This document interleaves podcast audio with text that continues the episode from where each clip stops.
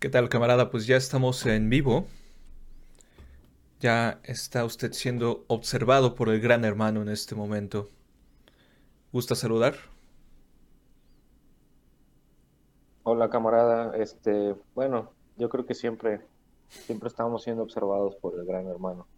Solamente en ocasiones nos exhibimos de manera más, más abierta.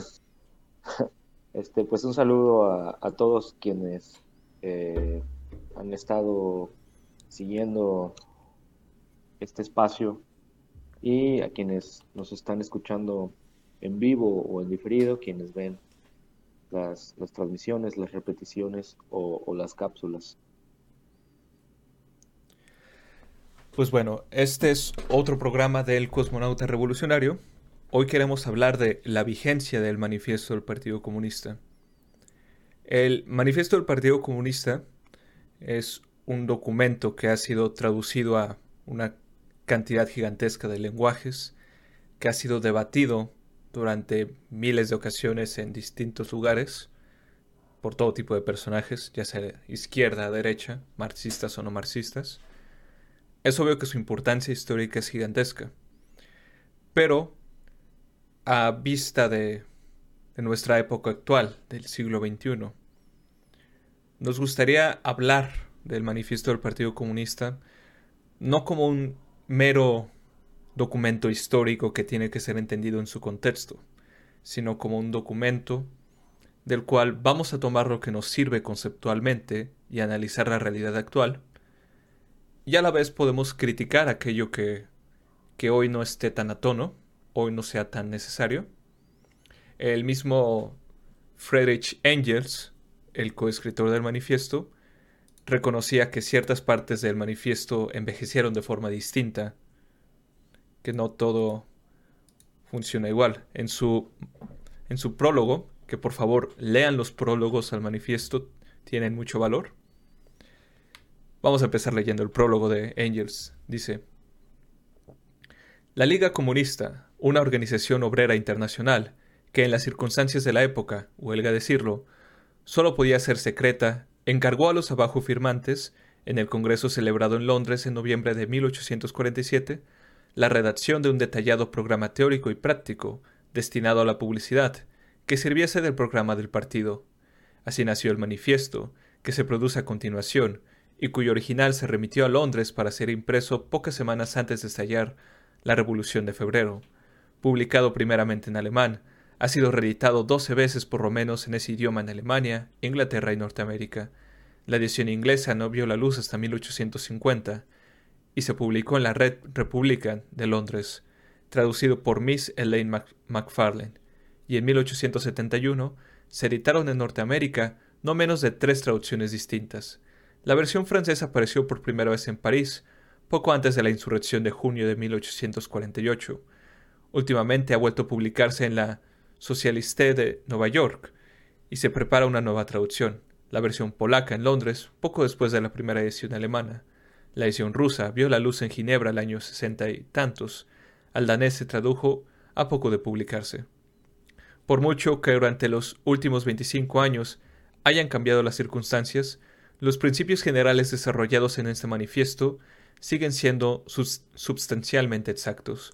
Solo tendría que retocarse alguno que otro detalle, ya el propio manifiesto advierte que la aplicación práctica de estos principios dependerá de todas partes y en todo tiempo de las circunstancias históricas existentes, razón por la que no se hace especial hincapié en las medidas revolucionarias propuestas al final del capítulo 2.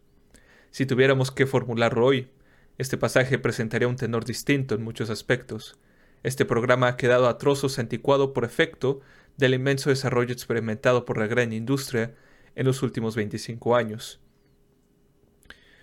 con los consiguientes progresos ocurridos en cuanto a la organización política de la clase obrera y por el efecto de las experiencias prácticas de la Revolución de Febrero en primer término, y sobre todo la Comuna de París, donde el proletariado, por vez primera, tuvo el poder político en sus manos por espacio de dos meses. La Comuna ha demostrado principalmente que la clase obrera no puede limitarse a tomar posesión de la máquina del Estado en bloque, poniéndola en marcha para sus propios fines. Huelga asimismo decir que la crítica de la literatura socialista presenta hoy lagunas, ya que solo llega a 1847, y finalmente que las indicaciones que se hacen acerca de la actitud de los comunistas para con los diversos partidos de la oposición, aunque sigan siendo exactas en sus líneas generales, están también anticuadas en lo que toca el detalle, por la sencilla razón que la situación política ha cambiado radicalmente y el progreso histórico ha venido a eliminar del mundo a la mayoría de los partidos enumerados. Sin embargo, el manifiesto es un documento histórico que nosotros no creemos ya autorizados a modificar. Tal vez una edición posterior aparezca precedida por una introducción que abarque el periodo que va de 1847 hasta tiempos actuales. La presente reimpresión no ha sorprendido sin dejarnos, nos ha sorprendido sin dejarnos tiempo para eso. Londres de 1872, Karl Marx y Friedrich Engels.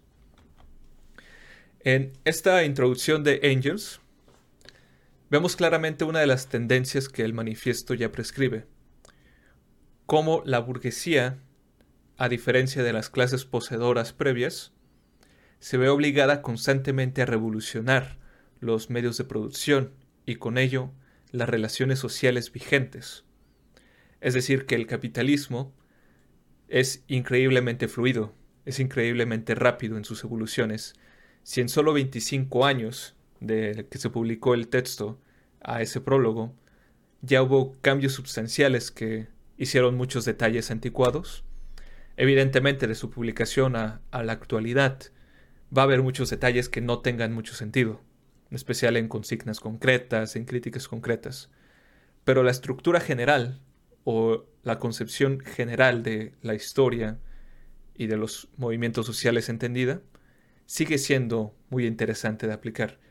Entonces, algo que debemos pedir a las personas que quieran leer el manifiesto del Partido Comunista como un texto revolucionario y no como un mero documento histórico, es no es preguntarse cuál era el contexto específico en que esto fue escrito, sino ¿Qué nos puede decir el manifiesto del Partido Comunista hoy, a nuestra actualidad? Que creo que son preguntas muy distintas. Eh, Harry, ¿gustas continuar? Eh, bueno, yo estoy de acuerdo con todo lo que acabas de, comentar. Creo que es una buena introducción al, tema. Y mm, bueno, definitivamente simplemente voy a reafirmar, ¿no? El, manifiesto comunista es uno de los textos probablemente más leídos, eh, probablemente de los textos también más, más difundidos y más leídos a nivel mundial, eh, junto con la Biblia y, y el Corán. Y pues esto se debe a que es un texto breve, es un texto corto, pues tiene un, pues se podría considerar un ensayo, aunque en realidad es un manifiesto político en toda la, expresión, en todo el rigor. Y pues, no sé, anda rondando las 40 páginas según la, la edición.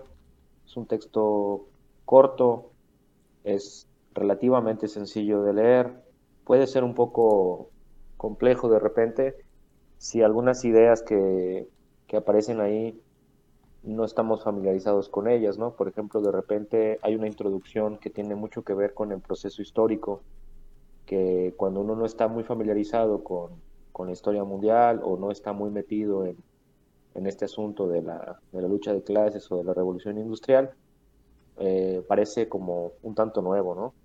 Y hay comentarios de repente en el, en el texto del manifiesto que, que también hacen mucha relación a aspectos muy presentes que uno puede estar leyendo el manifiesto y, se da cuenta de que está hablando de, la actualidad.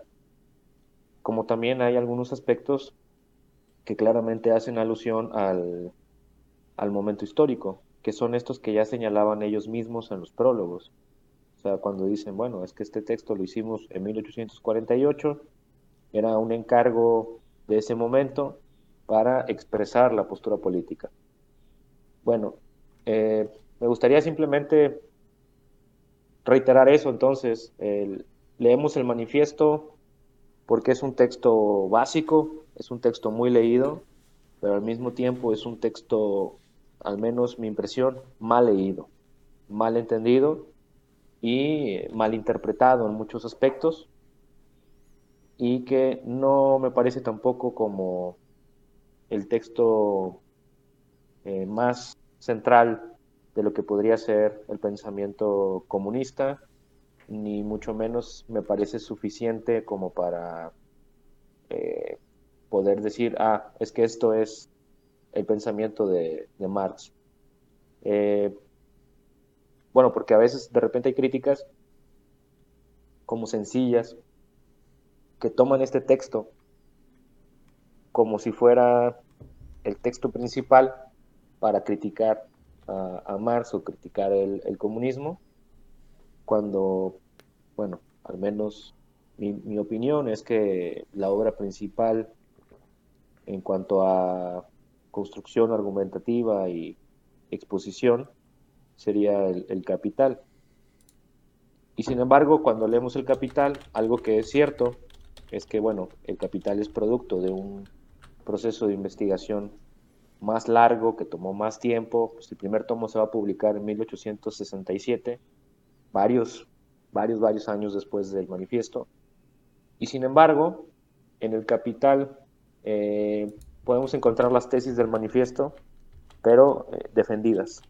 Es algo que en el manifiesto no está, por eso el manifiesto es un buen texto, es un texto básico, es un texto de entrada, donde están, digamos, las tesis eh, básicas, las tesis generales, pero mm, como es un manifiesto político y no es un texto que pretenda ser científico, no podemos encontrar en el manifiesto la, toda la exposición de por qué se está defendiendo ciertas tesis y además no es la intención del texto. O sea, el manifiesto es un manifiesto, es poner de manifiesto cuáles son nuestras intenciones, cuáles son nuestros objetivos y este pues eso, ¿no? Nuestros principios, nuestros objetivos, nuestras intenciones, qué es lo que dice más o menos al principio el texto.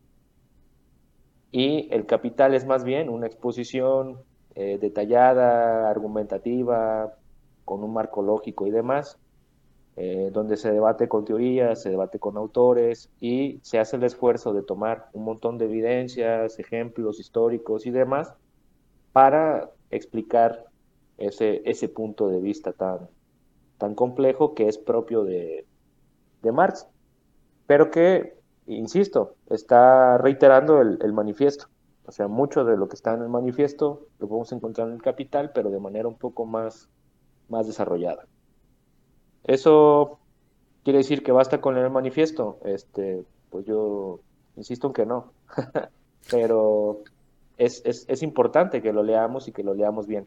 Simplemente cerraría mi, mi primer comentario aportándole además una, síntesis general, para no resumir el texto porque no es el propósito de, esta charla, pues invitar a las personas que no lo han leído a que, a que lean el manifiesto y a quienes ya lo hayan leído, pues que, que se den el tiempo de volverlo a leer, que al cabo no está de más.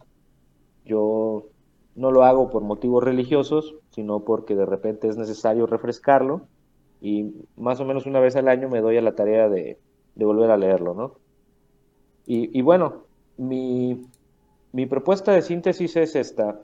Este, en los cuatro capítulos que tiene el, manifiesto comunista, están planteando ideas acerca de lo que hace diferentes a los comunistas de otras tendencias políticas y eh, defiende a, los comunistas de las críticas que se les, se les suelen hacer, al menos en, en el contexto en que fue escrito. Yo creo que hoy algunas de estas críticas se mantienen, pero habría que agregar otras. Entonces, el primer capítulo que se llama Burgueses y Proletarios, básicamente explora la idea de la lucha de clases como una contradicción esencial, como el motor de la historia, y define a los, a los burgueses como explotadores que explotan a los segundos, que son a los proletarios. Y los proletarios, a su vez, están llamados históricamente a sepultar a los, a los burgueses, sepultarlos en el sentido histórico, filosófico, obviamente eh, no directamente de, de manera violencia directa, ¿no? Pero es parte de una comprensión histórica que se expone en ese capítulo. En el segundo capítulo, Proletarios y Comunistas, explica que no hay una distinción entre unos y otros, o sea, a final de cuentas los comunistas son proletarios, a pesar de la mala fama que se les otorga a los comunistas, y Marx se encarga en este, en este, en este capítulo, se encarga de aclarar cómo esas críticas que se les hacen a los comunistas en realidad son aspectos contradictorios que resultan del mismo funcionamiento de la sociedad capitalista. O sea, muchas cosas que dicen, ah, es que los comunistas quieren abolir la familia, es que los comunistas quieren abolir la patria, es que los comunistas quieren llevarnos a la pobreza, etcétera, etcétera, etcétera. Y entonces Marx está diciendo, pues es que esas cosas no las tienen que hacer los comunistas, esas cosas ya están hechas en el capitalismo. El capitalismo abole la, la, familia tradicional porque las dinámicas de trabajo de los proletariados no alcanzan para tener una familia eh, tradicional como lo, podría ser la familia burguesa. El capitalismo implica que los obreros no tienen patria, de hecho, porque son, sus intereses son iguales a los de toda la clase obrera internacional, eh, etcétera, ¿no? El mismo capitalismo produce pobreza, el mismo capitalismo produce crisis. Entonces, todas estas cosas que se dicen que los comunistas hacen o que quieren hacer son críticas eh, que en realidad expresan aspectos negativos que la misma sociedad capitalista ya tiene. Entonces, como todo esto malo se lo voy a adjudicar al comunismo. Pero, pero el comunismo es quien quiere hacer ver que, podemos superar esos, esas contradicciones. Bueno, el tercer capítulo que se llama Literatura Socialista y Comunista es el que es obviamente más, mm, más desfasado, ¿no? Lo dice el mismo Engels, el mismo Marx. Posteriormente lo dirán todos los que van a revisar el texto porque expone la esencia y las principales, los principales problemas de las tendencias socialistas que existían en la época. O sea, el marxismo, el comunismo, es una tendencia socialista dentro de muchas otras. O sea, hay muchas formas de socialismo y es algo que, que es necesario tener en cuenta, ¿no? Por ejemplo, hoy en día la discusión sobre el feminismo va, implica también eso, entender que hay más de un feminismo y que hay feminismos en plural. Y bueno, igual con, el, con los socialismos. Entonces, eh, están exponiendo de qué se tratan las, las principales tendencias socialistas que existían en 1848 y por qué solamente la perspectiva comunista representa una opción política real para el objetivo de la liberación proletaria, porque todas las demás eh, perspectivas socialistas implican ciertas contradicciones de fundamento o de perspectiva que no pueden llevar eh, al proletariado a una emancipación, ya sea porque las otras son conservadoras, son reaccionarias, son reformistas, etc. Y aunque se haga referencia a perspectivas o más bien a tendencias políticas que dejaron de existir en poco tiempo, porque eso lo dice Engels en un prólogo que se escribió varios años después, eh, en realidad también estas tendencias como que se reciclan y vuelven a, a, resurgir cada cierto tiempo. O sea, es como natural que existan personas con políticas, con perspectivas políticas conservadoras, reaccionarias, reformistas. Y en eso, eh, esta parte como la esencia de este tercer capítulo sigue siendo vigente. Simplemente habría que adaptarlo para que hablara de las, de las perspectivas políticas actuales. Y el cuarto capítulo, que se llama Actitud de los comunistas respecto de los diferentes partidos de oposición, pues básicamente es plantear una estrategia política. Entonces es la parte como de de cuál es la estrategia política de los comunistas a nivel internacional, aunque en ese momento básicamente es Europa.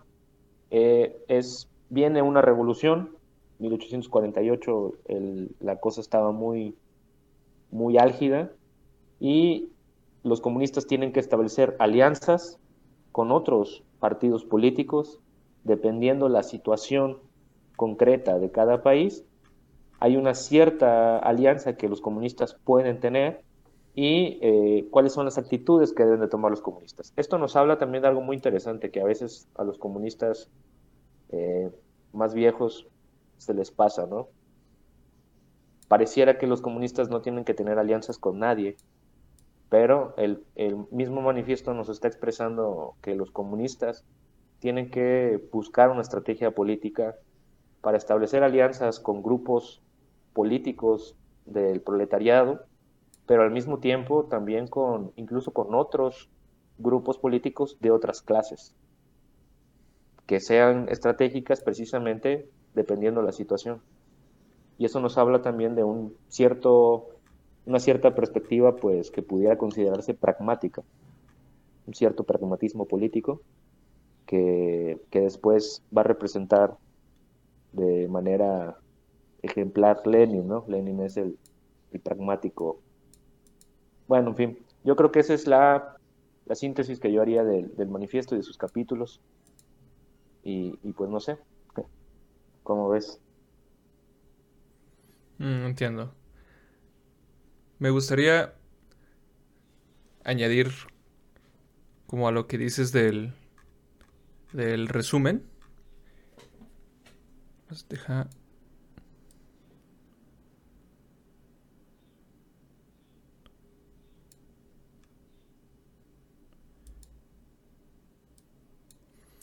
Ah, me gustaría hacer otro énfasis. Y es que el manifiesto del Partido Comunista, precisamente en su primer capítulo, Burgueses y Proletarios, es el primero en reconocer el papel revolucionario que tiene el capitalismo y la burguesía para su momento. Cito, la burguesía ha desempeñado en el transcurso de la historia un papel verdaderamente revolucionario. Donde quiera que se instauró, echó por tierra todas las instituciones feudales, patriarcales e idílicas, desgarró implacablemente los abigarrados lazos feudales que unían al hombre con sus superiores naturales, y no, dejó en pie más vínculo que el del interés escueto, el del dinero constante y sonante, que no tienen entrañas. Echó por encima del santo temor de Dios, de la devoción mística y piadosa, del ardor caballeresco y la tímida melancolía del buen burgués, el jarro de agua helada de sus cálculos egoístas. Enterró la dignidad personal bajo el dinero y redujo todas aquellas innumerables libertades escrituradas y bien adquiridas a una única libertad, la libertad ilimitada de comerciar. Sustituyó, por decirlo de una vez, un régimen de explotación, velado por los sendales de las ilusiones políticas y religiosas, por un régimen franco, descarado, directo, escueto, de explotación. La burguesía despojó de su halo de santidad a todo lo que antes se tenía por venerable y digno de piadoso acontecimiento, convirtió a sus servidores asalariados al médico, al jurista, al poeta, al sacerdote, al hombre de ciencia. La burguesía desgarró los velos emotivos y sentimentales que envolvían la familia y puso al desnudo la realidad económica de, las relaciones materiales. Lo que viene a decirnos aquí el manifiesto del Partido Comunista, lo que vienen aquí a decirnos Marx y Engels, es que parte de estos procesos que el comunismo propone, que los comunistas proponemos, son procesos que ya ha iniciado la burguesía. La burguesía ya ha desenmascarado que las relaciones entre las distintas clases son procesos meramente económicos, meramente de producción de riqueza, y lo ha hecho obvio. Ya no se necesita una justificación religiosa para la explotación de un hombre por otro hombre, sino que se da entendido que la explotación es parte fundamental de nuestro sistema económico. No es que Dios haya puesto ya al burgués. No, Hoy somos muy cínicos, hoy sabemos que el hombre adinerado está muy probablemente ahí por herencia o por alguna cosa más allá de su individualidad. Y sin embargo, seguimos trabajando en este sistema, ¿no?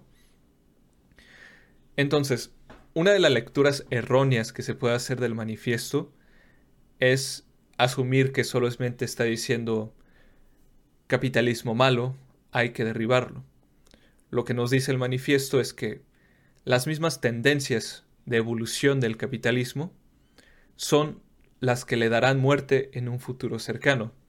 Hay quienes acusan a Marcy Engels, de manera más o menos justificada, de ser muy optimistas de qué tan rápido o qué tan pronto podría llegar este, este derrumbe del capitalismo.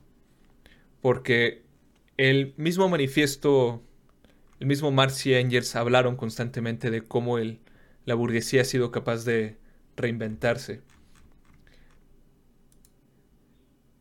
Hay una parte que dice, la burguesía no puede existir si no es revolucionando incesantemente los instrumentos de producción, que tanto vale decir el sistema todo de producción y con él todo el régimen social, lo, contrario de cuantas clases sociales le precedieron, que tenían todas por condición primaria de vida la intangibilidad del régimen de producción vigente. La época de la burguesía se caracteriza y distingue de todas las demás por el constante y agitado desplazamiento de la producción, por la conmoción interrumpida de todas las relaciones sociales, por una inquietud y una dinámica incesantes.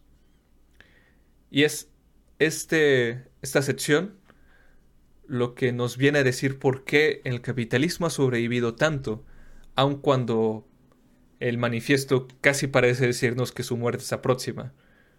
Pero lo cierto es que el capitalismo es muy es muy versátil, es muy plástico, tiene la capacidad de evolucionar conforme al tiempo, porque la crisis y salir de la crisis es una necesidad dentro del, del capitalismo. Como diríamos en programación, no es un bug, es una feature, es parte del sistema. Y el capitalismo sale reforzado de cada crisis. Cada gran crisis que tiene, como las crisis que hemos vivido constantemente, terminan haciendo aún más brutal la forma del funcionamiento del capitalismo. Y sin embargo eso no evita que el capitalismo genuinamente ha sacado a muchas personas de la pobreza, genuinamente ha sacado a muchos países del analfabetismo, genuinamente ha dado más derechos a la mujer que cualquier sistema anterior. Pero eso no significa que sea perfecto, sino, por el contrario, que la burguesía, inconscientemente, sabe que esta necesidad de evolucionar los medios de producción la obliga constantemente a dar más derechos a la población en general. Ahora bien, la pregunta es qué tan lejos pueden llegar estas tendencias de evolución del capitalismo. ¿Llegará un momento en que evolucione tanto que sea imposible derribarlo? ¿Llegará un momento en que evolucione y tal vez ya no tengamos que derribarlo? A mi parecer son preguntas válidas que tenemos que hacernos hoy en el siglo XXI y no tomar directamente la, la predicción de que caerá pronto y veremos una gran caída espectacular, sino más bien vale la pena preguntarnos, ¿somos capaces de derribar al capitalismo en la actualidad? ¿Y cómo sucederá? Perdón, hablé un poco de más, Harry, por favor. No, yo creo que deberías eh, ampliar un poco más tu comentario. Eh, bueno, yo creo que abres un problema que se podría derivar, derivar o desglosar en muchos puntos sobre el cómo pensar eh, este, este proceso revolucionario para, para el futuro. Pero más bien te, dejaría a ti que, que, nos compartieras lo que traes apuntado sobre, sobre este tema, porque la verdad no, no se me ocurre bien por dónde abordarlo. Lo, lo único que yo traigo es una serie de, de recomendaciones como para ahondar un poco más en el tema del manifiesto comunista. Eh, y, pero obviamente, pues, este ahondar en, en, el manifiesto comunista, pues, implica conocer un poco más el texto con la idea de que pueda ser útil, o sea, de que nos permita pensar eh, mejor cómo aplicar estas ideas en el, en el presente inmediato. Entonces yo, unas de las que, eh, una serie de recomendaciones, ¿no? Como de cosas que podemos consultar, referencias. Hay, por ejemplo, un canal de, de YouTube que se abrió relativamente hace poco, que se llama Filosofía de la Historia. Y el, el, que atiende este canal de YouTube es un filósofo mexicano que se llama Amilcar, no recuerdo el, el apellido. Amilcar eh, ha hecho una serie de videos donde explica algunos textos de Marx y, otros de filosofía de la historia y lo hace bastante bien, de manera muy clara. Pues tiene tres videos donde él explica el, el manifiesto comunista. Entonces, esa es una, una, sugerencia, ¿no? Como, pues, no se queden nada más con, con una simple lectura del texto o con una interpretación inmediata o, con lo que incluso nosotros pudiéramos decir aquí, ¿no? Siempre también es bueno como complementar y buscar otras fuentes porque eso también nos abre perspectivas. Eh, una, una, cosa que nosotros solíamos hacer mucho es que antes de leer el, el manifiesto leíamos los principios del comunismo de Engels, que es este texto como más sencillo que elabora Engels en 1847 como que, y que va a servir de borrador para, para redactar el, manifiesto. Y los principios del comunismo pues tienen la ventaja de que es una redacción muy simplona, un tanto fea, de, preguntas y respuestas. Pregunta tal, la respuesta es esta. Y de esa manera como muy esquemática, eh, hay como una pequeña introducción, podría decirse. Es un antecedente, pues es un borrador de lo que va a ser el manifiesto en algunos puntos. Que claro, el manifiesto se diferencia eh, en estilo, pero ese estilo que es distinto al texto de Engels implica también una perspectiva, una estructura textual distinta y lo que es también una perspectiva diferente acerca de lo que debe ser este texto. ¿no? Y bueno, otro texto que, también solíamos leer, aparte de los principios del comunismo de Engels, es el prólogo que escribe Trotsky a 90 años del Manifiesto Comunista, que es para una edición eh, sudafricana de, de, Manifiesto Comunista, ¿no? Y Trotsky aprovecha este, este prólogo a 90 años del Manifiesto Comunista para, pues también hacer algunos comentarios, algunas observaciones acerca de la vigencia del texto y donde le parece a él que, que el texto habría que, actualizarlo, ¿no? Que son cosas que ya había señalado Engels y que nosotros ya comentamos aquí al principio, pero también es como una perspectiva, pues casi a 100 años de que se publicó el manifiesto, que es la de Trotsky, y pues nosotros eh, un, un, poco más, más después. una película también este, que está interesante, que seguramente ya todos los que conocen un poco de Marx o del marxismo saben que salió, es la película del joven Karl Marx, una película alemana, que salió hace como unos cuatro o cinco años, no, no estoy seguro la fecha. Bueno, es una película relativamente reciente y en esta película el joven Karl Marx eh, no encontramos gran cosa ¿no? sobre la vida de Marx, pero mmm, me parece que expresa bien cómo es este proceso en el cual se da la necesidad de escribir este manifiesto comunista y de alguna manera, pues es una manera visual, cultural, agradable también de, de adentrarse un poco en el tema. Y esa película me recuerda que hay una miniserie de, del Partido de los Trabajadores Socialistas, del PTS de Argentina, que se llama Marx ha vuelto. Esta miniserie argentina que, que se puede encontrar en YouTube tiene como cuatro o cinco capítulos y el tema de esa miniserie pues es el manifiesto comunista y también van leyendo fragmentos del manifiesto, un actor sale ahí vestido de Marx interpretándolo y este pues es una adaptación de, de Marx en el Soho pero con el texto de, del manifiesto, ¿no? Y tratándolo de ligar con situaciones más o menos actuales.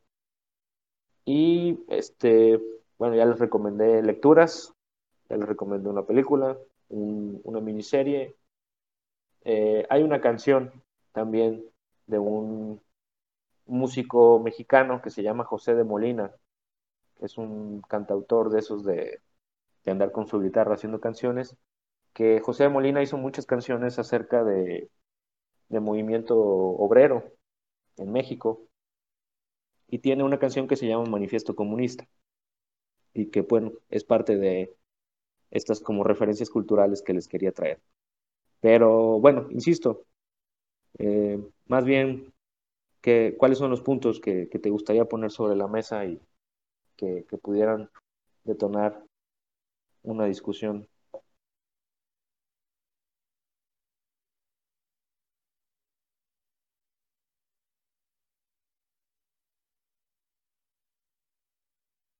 No te estoy escuchando. ¿Qué tal? ¿Ahora me escuchas? ¿Ahora me escuchas? Ah, sí, ya. Perdón. Yo tenía dos, intervenciones preparadas o pensadas para hoy. Eh, lo primero que quiero decir, siguiendo con las recomendaciones, hay un texto muy corto de CISEC llamado La vigencia del manifiesto, que pues como en 70 páginas critica y habla del manifiesto y habla de su vigencia. En parte de lo que expresé anteriormente es de las ideas de este texto. La línea final dice, y hoy en día la única manera de seguir fiel a Marx ya no es ser marxistas, sino repetir el gesto fundacional de Marx de una manera nueva. Lo que quiere decir es que no necesitamos arrastrar con nosotros toda la tradición marxista, sino que la mejor forma de ser fiel a este texto, a Marx, es reinventándolo, creando algo nuevo en el presente. Y esto puede sonar contradictorio, pero me parece que es algo que sucede, por ejemplo, cuando vemos películas o leemos obras. A mi parecer, la forma más errónea de leer un texto es leerlo, leer en qué época se escribió, a quiénes se refería, todas las referencias históricas. No, a mi parecer, la mejor forma de leer un texto es interpretarlo como si estuviera sucediendo en el presente. Por ejemplo, si lees Frankenstein de Mary Shelley, es mucho más aterrador si no conoces las referencias previas. La, la modernidad le da una visión mucho más aterradora al Frankenstein que lo que le daba en su época. Y el manifiesto del Partido Comunista me parece algo parecido. Si leemos parte del texto, y esto es algo que quería hacer, como si hubiera sido escrito hoy, realmente queda muy bien. Un espectro se cierne sobre Europa, el espectro del comunismo. Contra este espectro se han conjurado en Santa Jauría todas las potencias de la vieja Europa, el Papa, el Zar, Metternich, Guizot, los radicales franceses y los polizontes alemanes. No hay un solo partido de oposición, a quien los adversarios gobernantes no motejen de comunista, ni un solo partidario de oposición que no lance al otro, al rostro de las oposiciones más avanzados, lo mismo que a los enemigos reaccionarios, la acusación estigmatizante de comunismo. De este hecho se desprenden dos consecuencias. La primera es que el comunismo se haya ya reconocido como una potencia por todas las potencias europeas. La segunda es que es ya hora de los comunistas expresen a la luz del día y ante el mundo entero sus ideas, sus tendencias, sus aspiraciones, saliendo hacia el paso esa leyenda al espectro comunista con un manifiesto de su partido. Con este fin, se han congregado en Londres los representantes comunistas de diferentes países y redactado el siguiente manifiesto, etcétera, etcétera. Y no es precisamente hoy, en el 2021, después de la caída de la Unión Soviética, después de la muerte del fin de la historia, después de la crisis tan fundamental del capitalismo en 2008 y después o en medio de la pandemia, que el fantasma del comunismo parece cada vez más presente. Si uno busca referencias a Marx, han incrementado exponencialmente desde la crisis de 2008 no es por nada. Aquella historia que parecía muerta, aquellos fukuyamaístas, por así decirlo, parecen cada día más desmentidos. Y sin embargo, no hemos podido levantarnos los comunistas con una alternativa viable. Creo que no solamente los capitalistas modernos se encuentran acosados por el fantasma del comunismo al cual aún le temen. Creo que nosotros también nos encontramos acosados por el fantasma del comunismo, del malentendido comunismo del siglo XX, que queramos o no, es algo con lo que vamos a tener que lidiar. A mi parecer, no tenemos necesidad de defender a la Unión Soviética o de defender las acciones que tome Cuba, por poner un ejemplo. Pero sí tenemos la necesidad de traer la discusión al presente, de crear discusiones en el presente. La situación actual de China, donde prácticas de libre mercado muy poderosas, incluso peores que en Occidente, y prácticas muy totalitarias, incluso peores que en la Unión Soviética, se combinan y parecen funcionar muy bien. ¿Qué nos dice esto del posible futuro de la sociedad?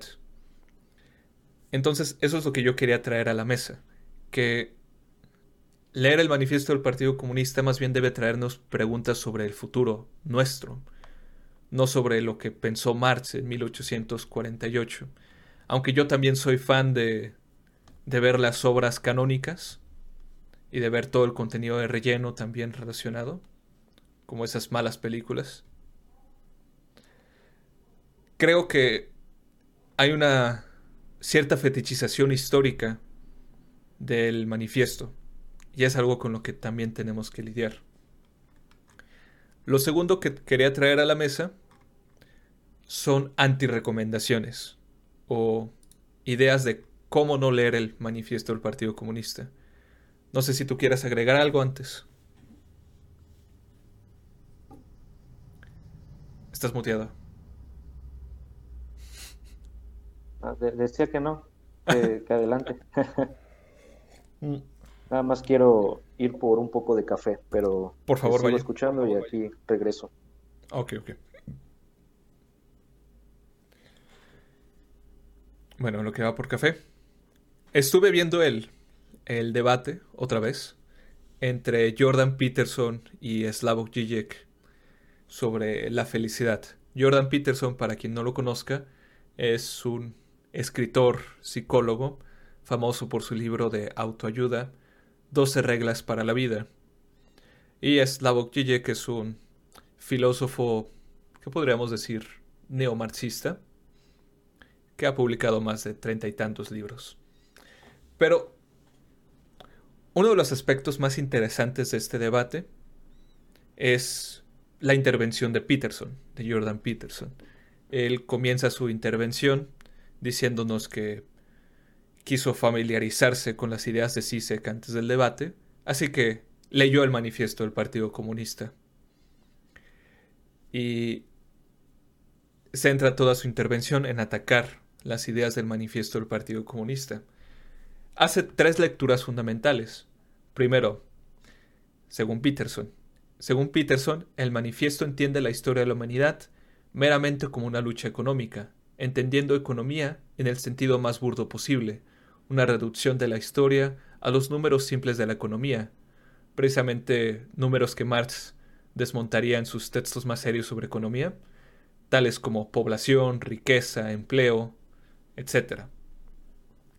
La segunda lectura que Peterson hace sobre el manifiesto dice que Marx y Engels entienden la división de clases como algo fijo, como una mecánica de grupos enemigos el bien está por un lado, el mal está del otro. Se glorifica, según Peterson, la moral del proletariado y se vilifica al burgués. Es decir, la historia tiene una división moral, los buenos y los malos. El explotado es bueno en función de ser explotado y el explotador es malo en función de ser explotador. Como punto número 3, Peterson habla de que la dictadura del proletariado equivale a la supercentralización de la economía en manos del Estado, lo que por supuesto lleva al estalinismo. Ahora bien, uno podría gastar horas hablando de todo lo mal que Peterson entiende el manifiesto, sin hablar de que seguro no leyó los prólogos, pero no es precisamente esta lectura que muchos marxistas vulgares hacen del manifiesto o del, del marxismo en general, como una reducción de los complejos problemas sociales y la evolución de la humanidad a una lucha económica, como la identificación moral de distintos grupos de yo soy proletario, estoy con el proletariado, por lo tanto mis acciones son correctas, o la visión más simple del socialismo posible como el socialismo es cuando el Estado hace cosas y el comunismo es cuando el Estado hace muchas más cosas. esta visión como simple del manifiesto de la historia como una mera reducción a la economía, como una reducción moral de burgueses buenos, perdón, burgueses malos, proletario bueno, no es precisamente lo que el, lo que el estalinismo o los marxistas del siglo XX hicieron. Ante esto, tengo tres recomendaciones de textos que hay que leer junto al manifiesto. Uno es de Engels, El papel del trabajo en la creación del hombre. Los manuscritos y económico-filosóficos de 1844 de Marx. Y la introducción a la crítica de la economía política de, de Marx también. Aquí el joven Harry que estudió economía va a decirnos que leamos el Capital, con lo que yo estoy de acuerdo, pero, pero yo no estudié economía, así que no voy a hacerlo sufrir con eso. En fin, cuando Peterson o Marx, o el marxista vulgar, perdón, imaginan la economía, se imaginan solamente el intercambio de mercancías. Sin embargo, la visión marxista, aunque tiene en cuenta el intercambio de mercancías como algo tremendamente complejo, también nos habla de dónde sale la riqueza, quién produce la riqueza del mundo. La naturaleza. La relación que tenemos con la naturaleza está mediada por nuestras herramientas y nuestra organización social. Que esto es a lo, lo que a la vez termina alienándonos de ella, al verla solo como una proveedora de recursos. Cuando los marxistas decimos que la historia de la humanidad se reduce a la lucha de clases, lo decimos con todo lo que esto implica, con cómo estas clases se relacionan con la naturaleza, con la creación del conocimiento, con la tecnología, con la ciencia, incluso con los dioses.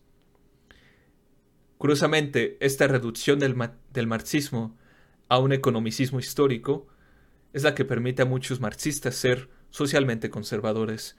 Todos hemos escuchado a algún marxista clásico o estalinista decir ¿Cómo vamos a luchar por tales derechos si el proletariado aún tiene hambre? ¿Cómo vamos a luchar por tales derechos de identidad si aún nos resolvemos la pobreza? Todas estas excusas de muchos para seguir siendo conservadores y centrarse solamente en lo económico nace de una lectura equivocada, voluntariamente equivocada, de Marx.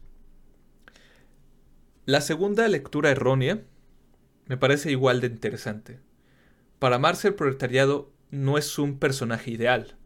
Por el contrario, es aquel que por carecer de los medios de producción, por ser el otro en las relaciones de poder, es aquel que más gana al derribar el sistema de clases, mas sin embargo no lo hace por una cualidad moral.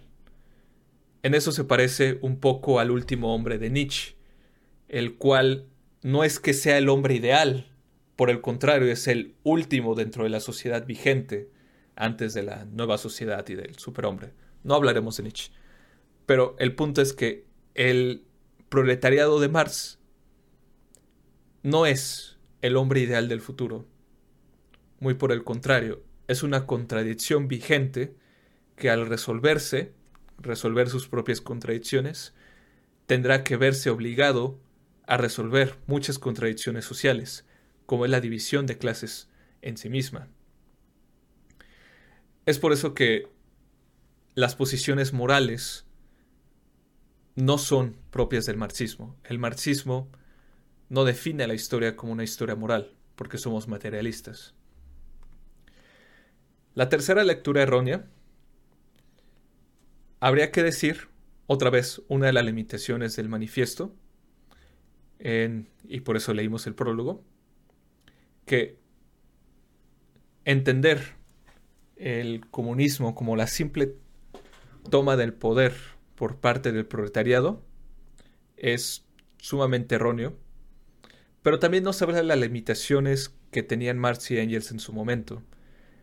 Ellos no habían visto con sus ojos o leído con sus ojos algo tan impresionante como la Comuna de París, por ejemplo. Es desde la Comuna de París donde ellos cambian su visión. Ellos empiezan a creer que ahora el proletariado debe destruir el Estado existente antes de poder construir una sociedad nueva sobre las sobre los escombros de la sociedad existente.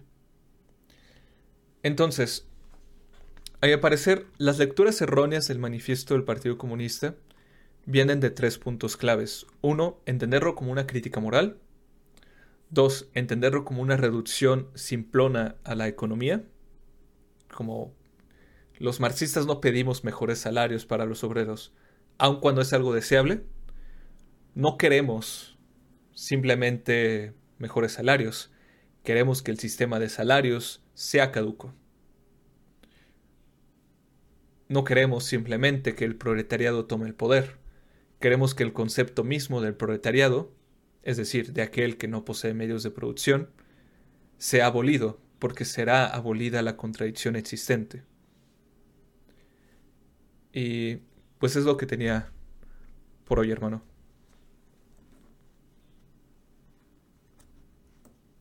Mm, bueno, pues no, no, sé qué más agregar. Yo creo que está bastante claro con lo que con lo que comentas.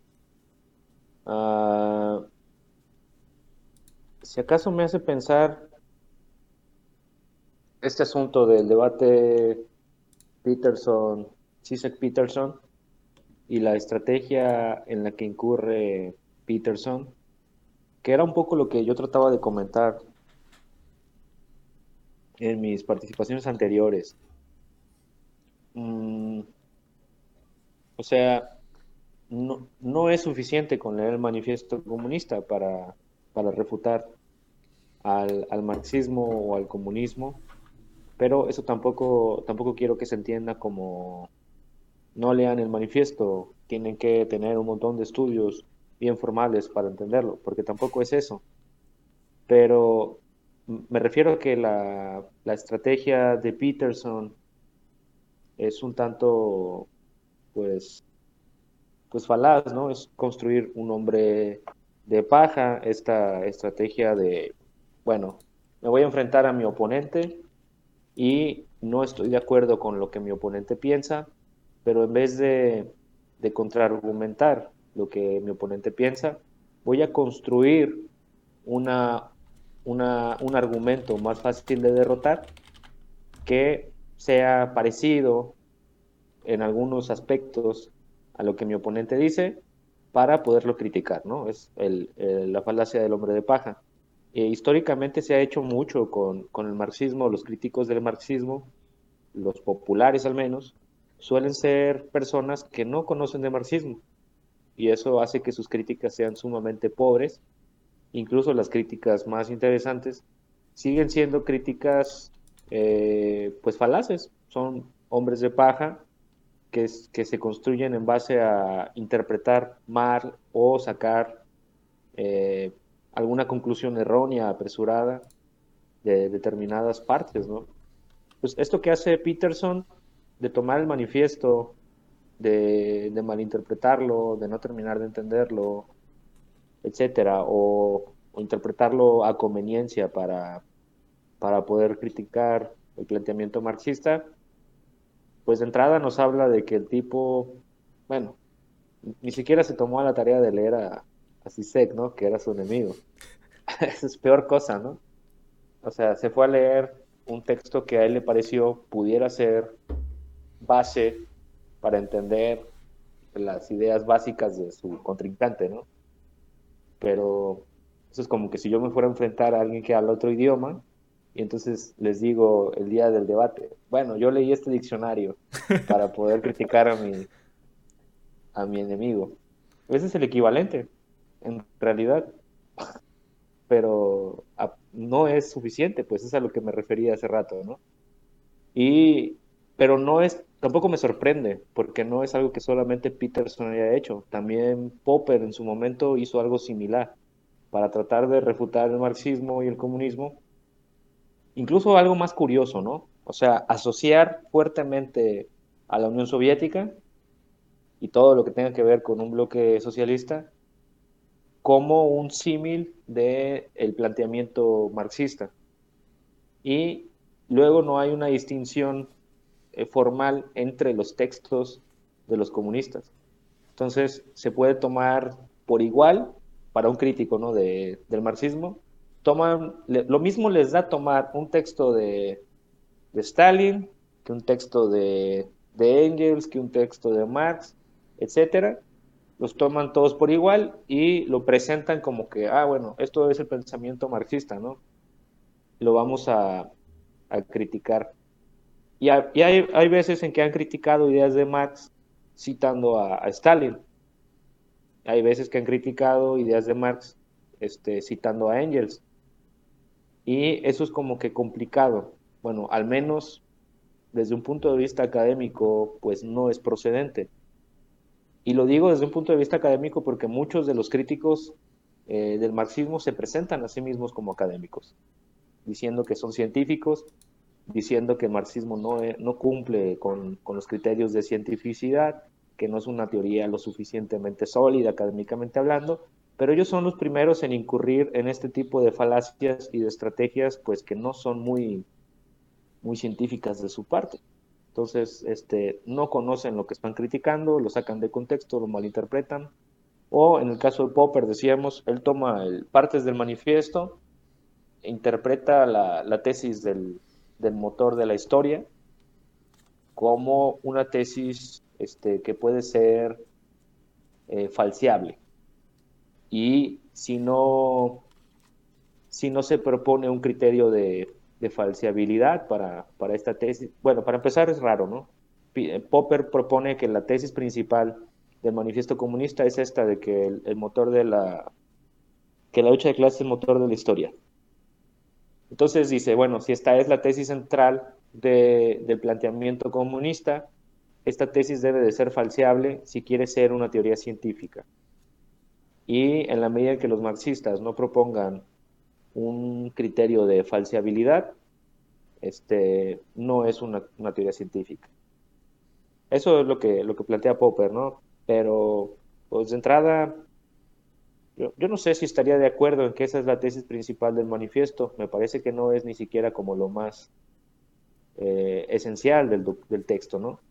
Estamos diciendo, y de entrada ya lo dijimos, este texto no es un texto académico, es un manifiesto político.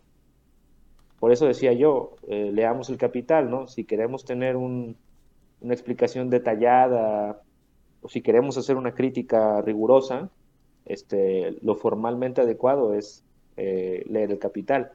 Si queremos hacer una crítica política, no es necesario. Simplemente vamos a ver cuál es la práctica, ¿no? Me parece. Este, pero bueno, independientemente de estas pues pseudocríticas, eh, hay críticas buenas, interesantes, saludables. Me parece que un poco lo que hemos estado haciendo nosotros es parte de eso. Eh, contribuir a, una reflexión crítica acerca del mismo marxismo.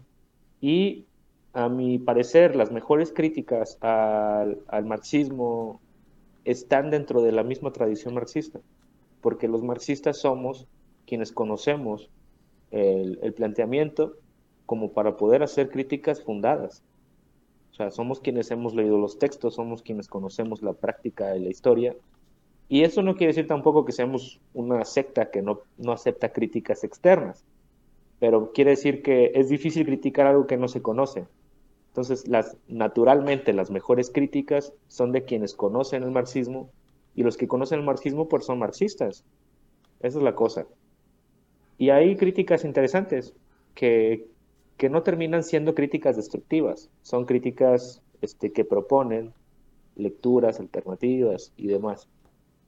Eh, y bueno, quizás me, me desvío un poco de tema, pero eso me, hacía pensar este debate de, de Peterson y su estrategia tan, pues tan mediocre, ¿no? Que, bueno, ya ha quedado evidenciado un montón de veces que es muy pobre su planteamiento,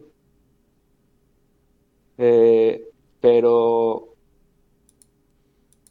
pero creo que eso también es síntoma de algo del, de lo que estamos hablando en cuanto a la vigencia del manifiesto, ¿no? O sea, quien trajo el texto a, a la mesa fue el mismo Peterson, en tanto que enemigo de la postura marxista. Entonces, y, creo que eso también conecta mucho con el propósito del, manifiesto comunista.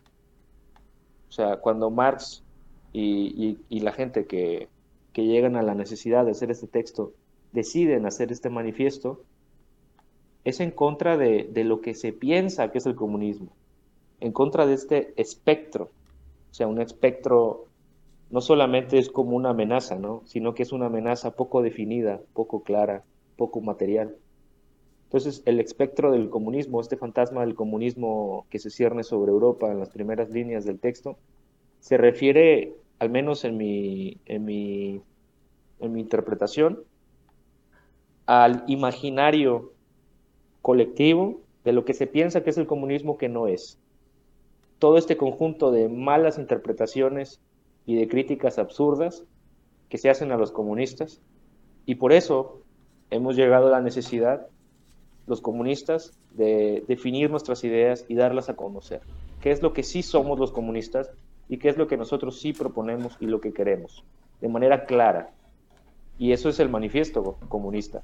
Entonces es curioso que el mismo Peterson, este, siendo alguien que quiere criticar al comunismo, lo haga con una mala lectura o sea, él representa en ese momento el, fantasma del comunismo y lo pone sobre la mesa, que es lo que precisamente tú estabas diciendo al inicio de esta charla.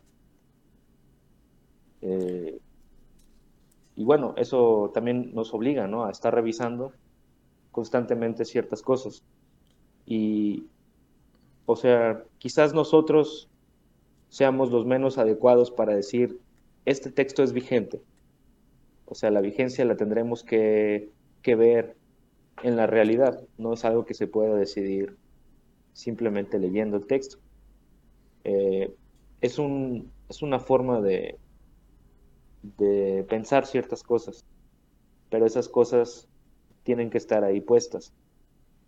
No sé si, si me estoy dando a entender. Sí. Este, Nótese que principalmente traje a Peterson a colación porque creo que su malinterpretación, aun cuando él lo hace con intención de atacarlo, su malinterpretación es de hecho muy común, y muy común incluso en quienes apoyan el comunismo. Es decir, eh, hay visiones del comunismo que podrían escuchar a Peterson y decir, sí, eso es lo que yo pienso que es él manifiesto del Partido Comunista. Y creo que eso es lo, lo preocupante. Cuando, cuando yo estuve en la Juventud Comunista de México, por ejemplo, la visión que había de... Sí, Cruz.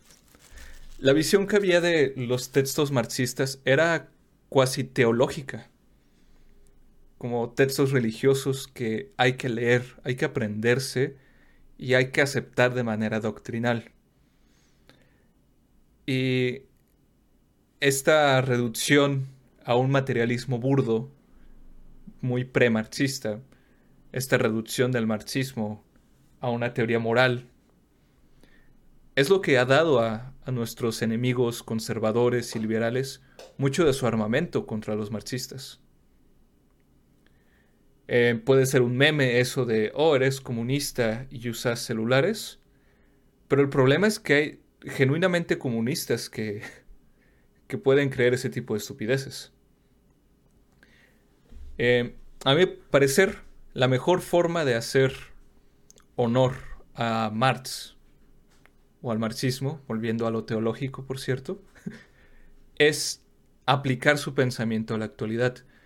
La otra parte del debate, la intervención de Sisek, me parece interesante en ese aspecto. Él y se lo recriminaron mucho posteriormente, él no se detiene a atacar punto por punto todos los errores de Peterson Él no se detiene a, a decirle, a explicarle por qué la Unión Soviética y el manifiesto del Partido Comunista no son la misma cosa, cosa que Peterson parece creer. No, él no se detiene a eso. Él trae la discusión al presente. Habla sobre el problema climático que ya nos está acusando. Se pregunta si el mercado capitalista actual es capaz de lidiar con eso. Debemos dejar la resolución, digamos, del mar o del canal del Suez bloqueado simplemente al capitalismo, al libre mercado, o se necesitará tomar medidas más autoritarias, más de Estado. ¿Y qué significa esto para el capitalismo moderno? Habla, por ejemplo, de China, de cómo hoy China, en su gran contradicción, es más eficiente en ser capitalista que muchos países capitalistas, y sin embargo tiene muchos rasgos de eh, control social y a la vez de prestaciones sociales que el capitalismo o la Unión Soviética no tuvieron. Entonces, la mejor forma de traer vida al manifiesto del Partido Comunista o al marxismo en general no es explicándolo. No es eh, suena contradictorio en este debate, pero lo que debemos hacer, bueno, en esta charla que tenemos, lo que debemos hacer como marxistas no es explicar el marxismo, sino aplicarlo conceptualmente y utilizarlo como una herramienta. La diferencia aquí es entre explicarte cómo es un martillo, su forma, y usar el martillo. Porque si no usamos el martillo, si solamente explicamos a las personas lo que es el martillo, pues vamos a estarle haciendo una labor teológica, una labor de, adoctrinamiento y no una labor práctica. Y es creo que lo que podemos aprender de las lecturas erróneas y no tan erróneas del manifiesto.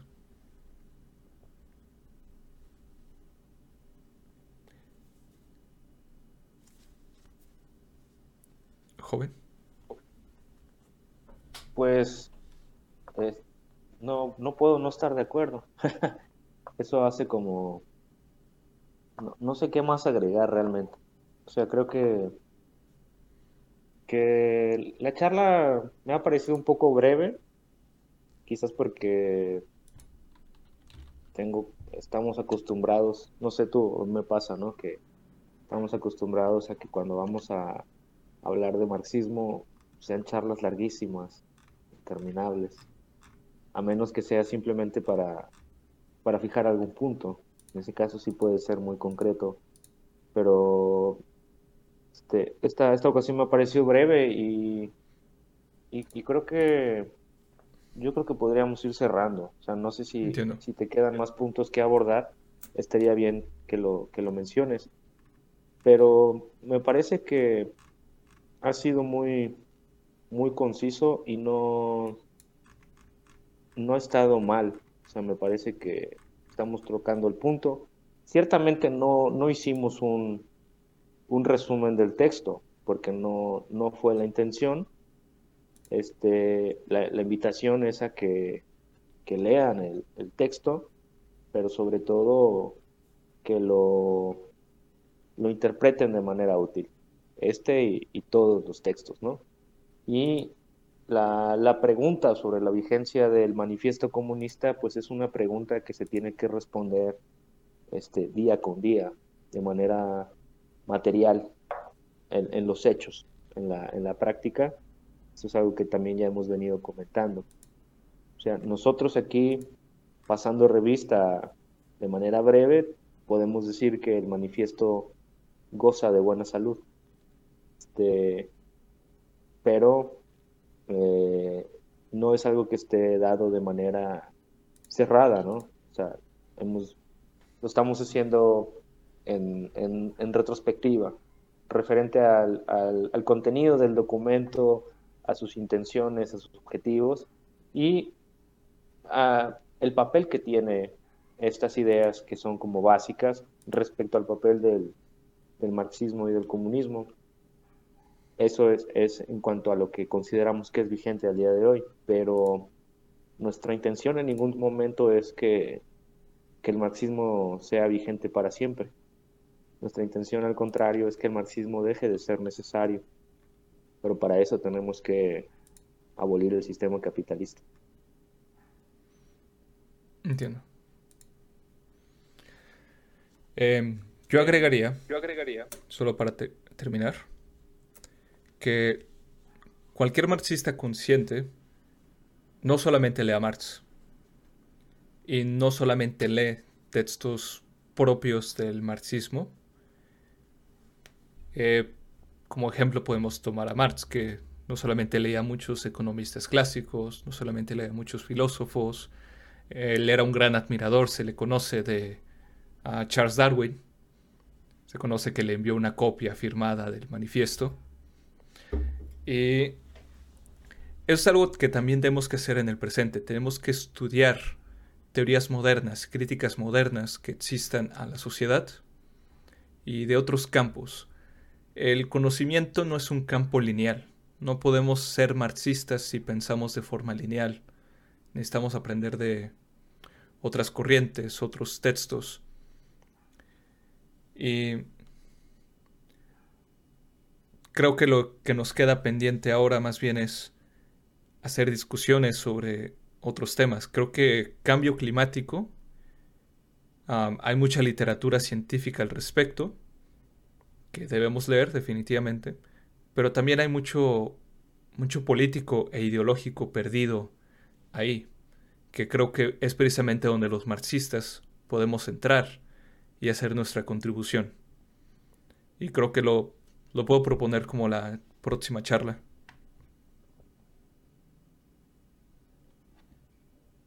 ¿Qué dices? ¿Cambio climático? Bueno, pues yo creo que es uno de los temas que vamos a tener que tocar. No sé si la próxima charla, pero podría ser. Lo, lo dejamos pendiente y, y, ya vemos qué lecturas podríamos, podríamos abordar para platicar aquí. Si no fuera la próxima charla, podría ser en, en una próxima próxima. Pero sí, de entrada me parece un buen, una buena propuesta. Ah, perfecto. Pues vamos cerrando. Pues vamos cerrando. Ah, recordemos que el miércoles en la noche, en este mismo canal, vamos a empezar nuestro taller lectura de El Capital, donde nuestro director será el señor Harry. Bueno, bueno, aprovechando el, el espacio para comerciales, ¿no? este vamos a, empezar este taller de, de lectura sobre el capital, sobre el primer tomo del capital, para ser más específico. Y la idea es hacerlo no tan formal como sería un, un, taller de lectura o como sería un círculo de estudios, porque sabemos que muchas personas no tienen el hábito, el tiempo de, hacer lecturas. Entonces, el, hábito de la lectura, pues es algo que, se ha perdido mucho y creo que, pues, los marxistas somos muy exigentes en cuanto a que queremos personas que tengan tiempo para leer y leer mucho para que se puedan formar como buenos eh, militantes. Creo que esa es una de las cosas que tenemos que ir cambiando. Entonces, yo creo que no, sé qué tan apropiado sea que le exijamos a la gente que lea. Me, parece que tenemos que ser accesibles, ¿no? Sin que eso implique, eh, pues, renunciar a, posiciones. Es, complicado, pero, pero hay que atreverse. Y en ese sentido, el, taller, pues, va a ser un espacio como para charlar, así que no, no es como que vaya a ser director tal cual. Yo creo que vamos a, a, conversar. La idea es tener un espacio los miércoles en las noches a las nueve y media hora del centro de México y acá por los que estamos cerca de la costa del Pacífico es a las ocho y media. Probablemente comencemos unos tantos minutos después, unos pocos nada más para en lo que se incorporan a la sesión y vamos a pasar los, los enlaces para hacer una, una videollamada para, para poder platicar. No sé si la vayamos a poder grabar, pero pero igual, este, vemos si hay, si hay opción. La idea es ir abordando por, por capítulos. Probablemente esta primera sesión del miércoles vamos a platicar más bien de qué se tratan los prólogos, de qué se trata el libro, cómo está dividido y este, cuál es la, la intención y la dinámica del taller. Y para la otra semana empezaríamos viendo el primer capítulo por, por parágrafos. Vamos a dedicarle yo creo que cuatro semanas al primer capítulo. Consideramos que es el capítulo más, más complicado de todo el libro y por lo tanto lo vamos a, repartir así, pero posteriormente vamos a ir viendo un capítulo por, por semana. Quien quiera y pueda leerlo, pues adelante, ¿no? Pero a quien sus tiempos no le den para, para leerlo, pues simplemente eh, platicamos acerca de qué se trata el capítulo, en resumen, pero sobre todo esto que intentamos hacer hoy, este, cómo lo interpretamos de manera útil, de qué nos sirve eso, esos conocimientos, este, cómo forman parte de discusiones que tenemos que tener hoy.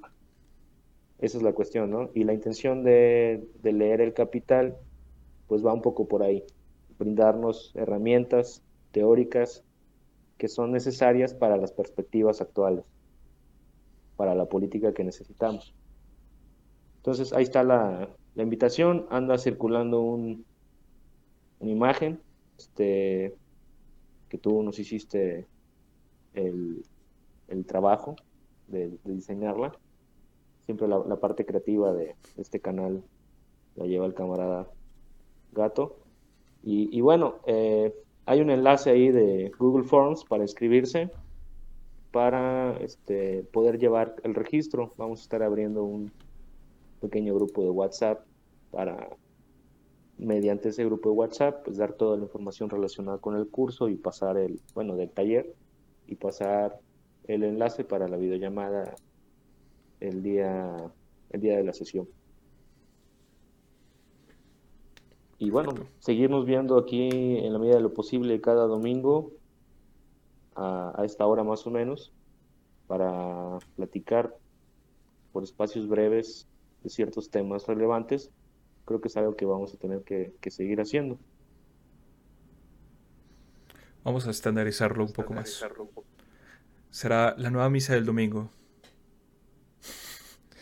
Bueno, con el poder que me concede el estalinismo, doy final a esta sesión. Agradezco a quienes nos escuchan. Por favor, suscríbanse. Y nada, pues tengan buenas noches.